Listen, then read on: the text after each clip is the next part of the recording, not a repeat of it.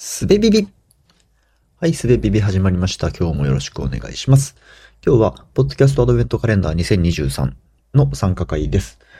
えっ、ー、と、これ僕がアドベンターというサービスの上で、えー、と、作成させてもらったアドベントカレンダーであるということで、えー、去年に引き続き1日1日目をやらせてもらってます。よろしくお願いします。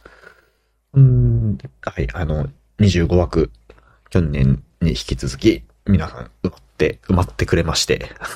ありがとうございます。はい。ここから25日間、皆さんよろしくお願いします。つなげていきましょう。ということで、えー、明日の配信は、ザボさんの野球系音声配信企画、シャープ BLC24 音声募集中という内容がテキストで今のところ書かれております。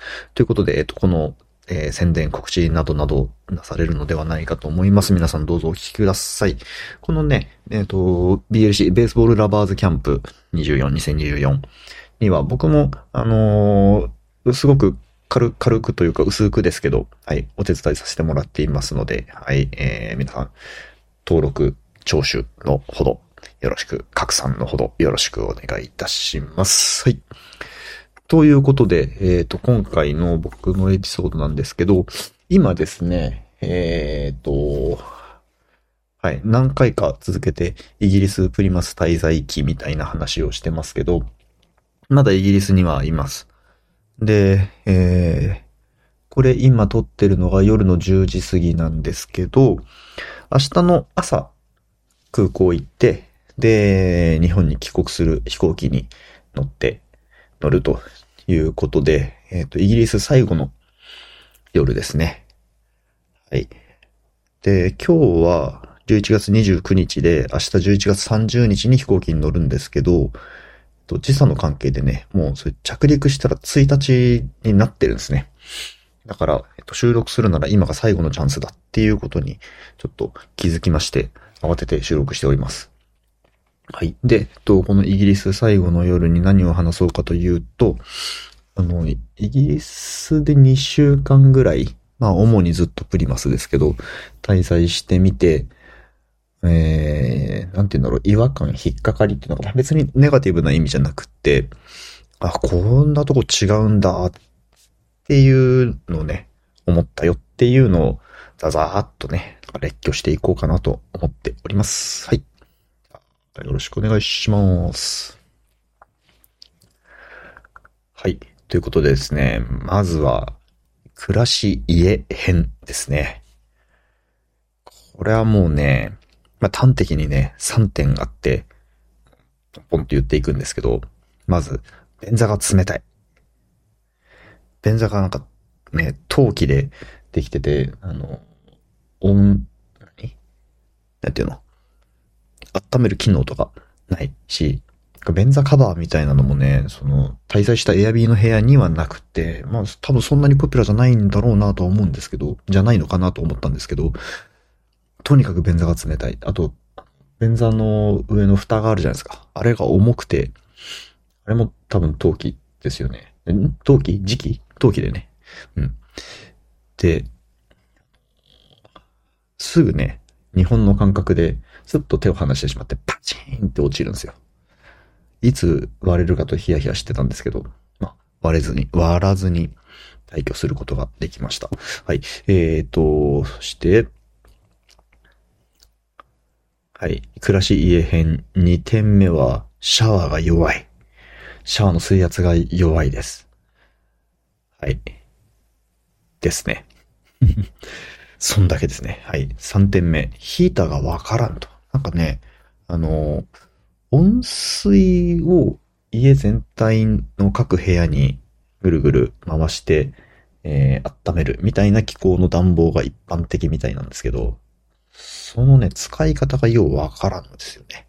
温まり方もなんかこう、じわじわという感じだし、どこかにタイマーがあるんだろうけど、ちょっとね、見つけられなくて、夜中寒みたいになってましたね。これ、どうすればよかったのか、ちょっと次回があったら、しっかり調べて臨もうかと思います。はい、という暮らし家編でした。えーと、次にね、街編ですね。はい。えー、街編で言うとですね、エスカレーター右側に立ち止まって左側を歩く人が足をって言ってましたね。うん。まあ、そもそもエスカレーター真ん中に立ってよ、歩くなよっていうね、メーカー推奨の乗り方みたいな話はありますけど、日本だとね、えっと、関西は右に立ち止まる、関東は左に立ち止まる、みたいな、えっと、分け方があった気がしますけど、えっ、と、プリマスとロンドンは、僕が見る限り、立ち止まりの人右でしたね。で、左の人を急ぐ、左、左の方を急ぐ人が歩いていくと。という風になってたように思います。うん、でも、あの、歩行者用の通路はね、だいたいキープレフトって書いてあって、左側通行なんですけど、エスカレーターだけが右なのがちょっとね、なんか不思議な感じがありますね。はい。えっ、ー、と、次にですね、街にトイレがあんまないですね。駅にも僕が行ったとこでは気づけなかった。多分ないんじゃないかな、駅には普通。で、街中にもパブリックトイレっていうのがたまにある。で、あっても有料みたいな。っていうやつで、まあ中入ってないからわかんないんですけど、聞くところによると、あんまりそれでも、有料でも別に綺麗なところではないみたいなね。っていう話を聞いたことがあります。街中でトイレ行きたくなったらどうするかつとお店に入るっていうことになるんですよね。多分。うん。だからカフェ、スタバみたいなカフェに行って、えー、ごめんトイレ貸してっていうか、なんか頼んでトイレ借りるかみたいな、そんな感じでしょうか。はい。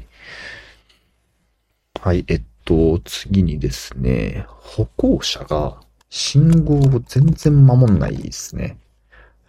えっと、あのー、日本でも、ちっちゃい道路だったら、ね、車来てないかなって自分で確認してパッと、あの、信号赤でも渡っちゃったりとか、え横断歩道ないとこスッと渡ったりとかしますけど、うんとね、片側3車線の道路を、まあ、確かに車通ってなかったけども、と何もないところを渡っていた人を複数回見たのはちょっとね、驚きでしたね。うん。なんだけど、ここ、歩行者がそういう、あの、すごい、すごい動きをするぞっていうのもドライバー側もなんか分かってて、結構止まってくれますね。渡りたそうにしてると。うん。こんな感じがありました。はい。えーと、次にですね、バスの乗り方、降り方なんですけど、バスがね、止まってくれないんですよ。バス停に立ってるだけじゃ。あの、複数、複数路線のバスが通るバス停だと、そうっていうことなんだと思うんですけど、バス来たら、手上げるとか、なんか運転手に合図しないと乗るよっていう扱いにしてくれないんですよね。洗ってるだけだと。まあこれもね、なんか、んと、地域とか路線とかによって違うのかもしれないけど、うん。僕が乗った時はそうでしたね。一本それで逃しちゃったことありましたからね。ま、待ってんだから止まってくれよって思うんだけど。うん。と、降りるときなんですけど、バス乗って、で、えっ、ー、と、日本だと、バスって、えっ、ー、と、ここ、今ここの停留所止まりますとか、で、出発するとき、発車するときに、次どこどこ行きますみたいなね。アナウンスがあったり、車内に電光掲示板で表示があったりするじゃないですか。それが、と、表示があるバスはあるんですけど、たまにあるんですけど、うんと、アナウンスなんて一回も聞いたことないし、表示がないバスもあったんですよね。だから、そういうのに当たった時は、Google マップ開いて GPS 眺めながら、うんと、予定の前の停留所ちゃんと過ぎたなっていうのを、えー、Google マップ上で確認してから次降りますボタンを押すっていうね。っていう、乗ってる側がすごい気使って乗らなきゃいけないみたいな。道知らないやつ乗れないぞっていうような作りになってたように思いますね。これ結構大変だなと思います。はい。あとね、バスでも電車でもなんですけど、結構、携帯から音出てんすよね、みんな。えー、通話してる人がいたり、音楽聴いてる人がいたり。で、音楽も、うんと、日本で想像すると、イヤホンとかしながら、できるだけ音漏れがないように、周りに気を使いながら聞くみたいなことはあると思うんですけど、あんま気にしないですね、こっちの人ね。うん。まあ、僕はね、個人的には別に通話も音楽聴くのもどうぞどうぞって思ってるんで、不快ではなかったですけど、違い、違って面白いなというとこですかね。はい。あとね、地下に行くとネット通じないんですよ、携帯の電波。僕が用意していた SIM が悪かったのかもしれないんだけど、大体どこ行っても、なんか大きなスーパーとかデパートみたいなところでも、えー、地下1階に行くと、全然、全然電波通じなくて、うん、まあ別にそれで困ることはないんだけど、あ、日本はちゃんと、ちゃんとなってんだな、みたいな、親切だな、みたいな風に思いましたね。はい。あとね、えー、街中にさっきトイレが全然ないっていう話をしたんですけど、ゴミ箱はめっちゃありますね。うん。で、日本ってね、街中とか公園からゴミ箱ってどんどん少な少なくなってるじゃないですか。もうほとんど見ないですよね。なんだけど、うん、イギリスはプリマスでもロンドンでも街中にめっちゃゴミ箱ありました。めっちゃっつうのもね、僕の感覚なんで、多いか少ないかわかんないですけど。うん。というのとね、あと飲食店のメニューでもちょっと驚いたんですけど、あの、アレルギー表示と、えー、グルテンフリー表示と、えっ、ー、と、ベジタリアン対応表示が結構な確率、結構な割合で、えー、対応されてました。メニュー表で。うん。だし、その、えっと、ベジタリアン向けメニューについては、その、ここの、このメニューはベジタリアン対応ですよ。まあ、要は肉魚使ってませんよっていう表示がしてあるっていうだけではなくて、ちゃんとベジバージョンが提供してあるとかね。ミートボールっていうメニューがあったら、ベジミートボールっていう、多分ソイミートなんですかね。とかを使ったベジバージョンのメニューが、結構何個も対応されてたりとかして、うん。なんかね、それが、あの、特にベジタリアン向けのレストランみたいに歌ってるところではなくても、ほとんど、ほとんどのお店に用意してあって、うん。なんか、いい、いいところだなって思いましたね。はい、まあ僕は、あの、個人的には今んとこ頼まないんですけど、選択できるのはいいことですね。はい。という、えー、街編でした。そして、最後、言葉編ですね。まあ、言葉編というのは、イギリスの言葉ってこうだよねという話ではなくて、僕が英語で四苦八苦した話なんですけど、あのね、聞くのはね、なかなかできるようになりましたよ。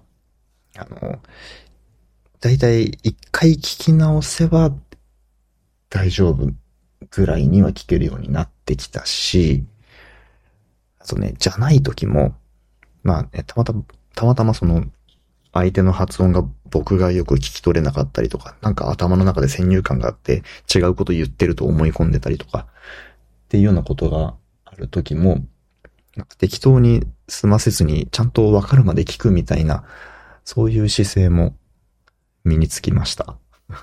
よしあしは知らないけど。はい。で、聞くのはいいんだけど、話すのがね、話すのはまだまだ難しいなというか、これどうすりゃええねんみたいなことがいっぱいあって、うん。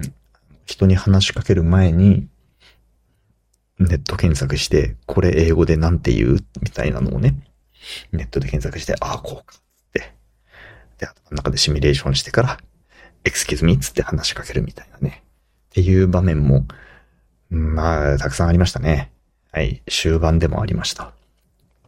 でね、特に、うんと、難しいというか、未だによくわかってないのが、あと座の使い分けですよ。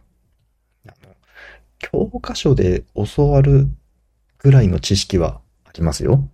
こういう時に青を使うし、こういう時に座を使う。こういう時にはこっちは使えないみたいなね。っていうのはあるんですけど、うんと、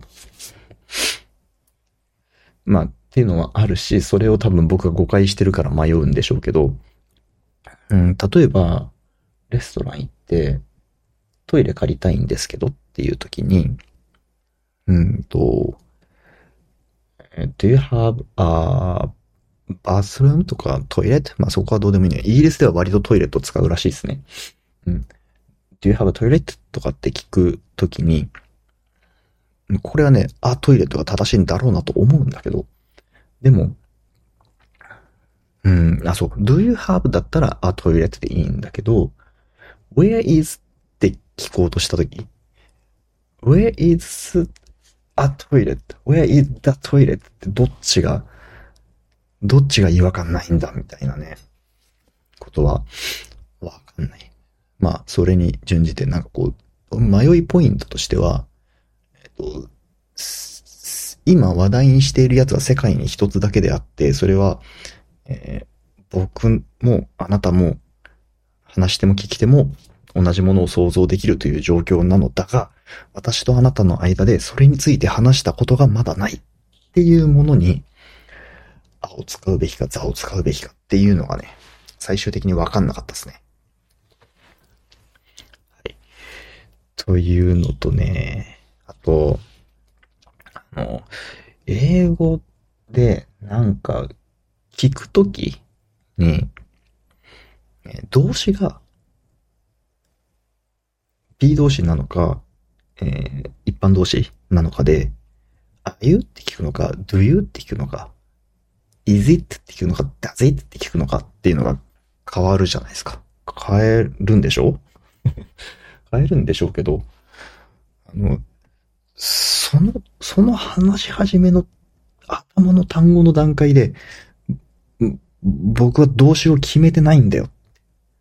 というか、あの、決めてないというかね、決まってるんだけど、その動詞によって頭の単語が変わるっていうことがね、もう完全に無理でしたね。うーん。これはね、例えば、ちょうど今日やっちゃったやつで、と、カレーを頼んで、で、これご飯ついてるって聞きたかったんですね。で、is it includes rice? って聞いてしまったと。これ does it include ですよね。とか、is it で聞くんだったら、is it? なんていう？with rice とかでいいのかな？まあ通じるよね。とかなんでしょうけど、無理なんだってこれ。絶対ね、is it とか are you とかで聞いて、その後、あ、動詞来てんじゃねえかって自分でがっかりするっていうパターン。これもずっとそうでしたね。今日もやったんで、何にも学べなかった。はい。それとね、あと、あの、相づちとか返答も難しいポイントがあって、レストランでなんか注文するときに、以上でよろしかったでしょうか？と聞かれるときに、えー、anything else? って聞かれたり、is it everything? って聞かれたりするんですよ。で、えー、anything else? って聞かれたら他にありますか？だから、ないときは no と答えなきゃいけないし、is it everything? だと、これで全部ですか？って聞かれてるから、もういらないときは yes って答えなきゃいけないんだけど、無理だってそれを だってその、ね、以上ですか？って、他にありますか？って日本語で聞かれないじゃん。だからさ。なんか、はいって言いたくなる。Yes って言いたくなるんだけど、それでいいよ。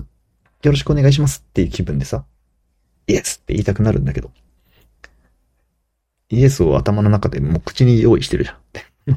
その用意したイエスを、エニセンゲースが来たと思ってすっと引っ込めてノーって言わなきゃいけないんだけど、無理。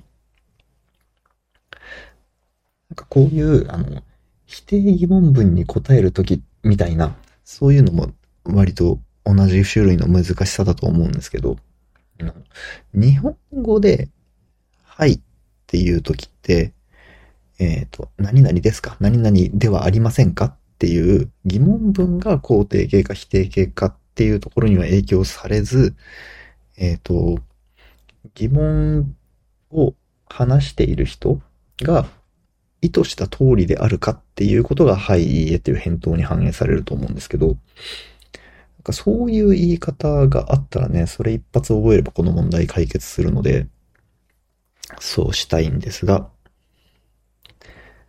わかんない。わかんなかった。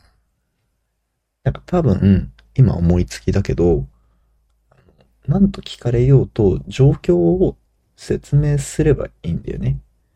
だから、is it everything と聞かれようが、anything else と聞かれようが、it's everything って言ってしまうとかね。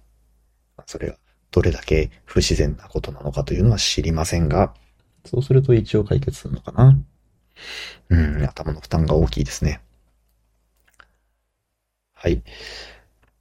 で、まあね、こんな風にすごい、あの、宿泊しながらわちゃわちゃした英語をね、話しているんですけど、まあ皆さん優しくてね、あの、わかんなかったら聞き返してくれるし、ちゃんと言ってることを後から考えて、さっきの動詞の形がおかしかったりとか、なんかこう、あ、このニュアンスは変だったなって、後から思ったりとかすることはよくあったんだけど、まあそれでもちゃんと話通じてこっちの意図を読み取ってくれるっていうね、優しい皆様に囲まれて生活しておりました。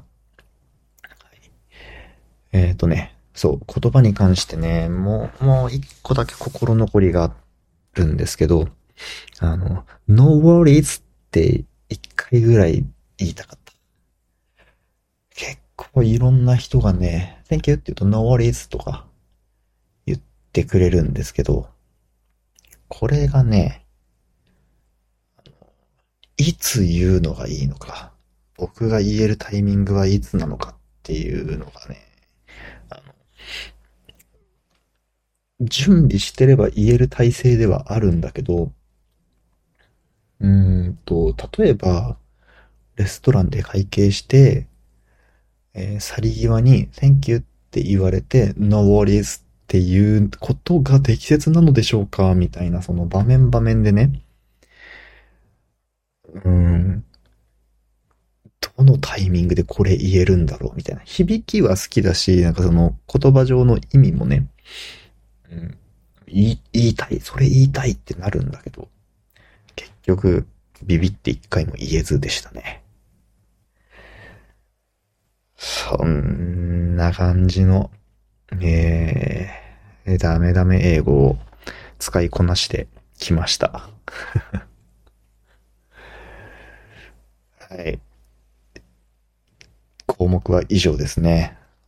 感じで、えっ、ー、と、2週間なんとか、まあ、日本人一緒に行ったのもあるし、今回のプロジェクトでは、とても、うん、優秀で主体的で、えー、面白がって参加してくれる前のめりな通訳の方も、えー、ついてくれていたし、えー、あまりクリティカルに困るということはなかったんですけど、こんな風にね、文化の違い面白いなと思ったり、言葉やっぱり難しいなって思ったり、うん、まあ難しいけど、最低限通じるのは通じるなっていう安心感を持ったりとか、少ない海外経験ですが、また一個アップデートされたなと、海外の、海外への印象。こういう、あの、日本以外のことを海外ってまとめるのが結構、なんか、座りが悪いんですけど、まあ、イギリスへの意識、ひいては僕の海外への意識というのがちょっとアップデートされたなというプリマス滞在でした。はい。取り留めなく、つらつらと話してしまいましたが、今回これで終わろうと思います。はい。では、明日はザボさんの配信です。今日も聞いてくださってありがとうございました。